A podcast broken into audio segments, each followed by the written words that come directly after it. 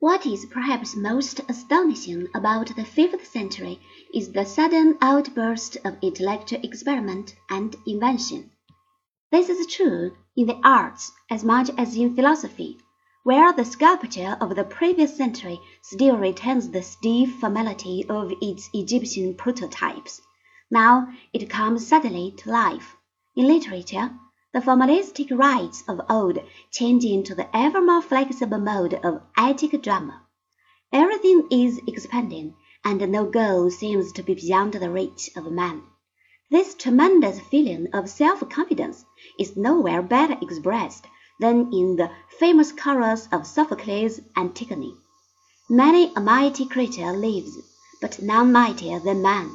This kind of sentiment is lost in later ages but revives again during the Renaissance in modern times. In the writings of the Italian humanist Alberti, one can find very similar views on the status of man. An age of such vitality does not take stock of itself, but self-confidence is apt to lead to hybris. It was Socrates, in the later stages of the century, who began to remind men of the form of the good.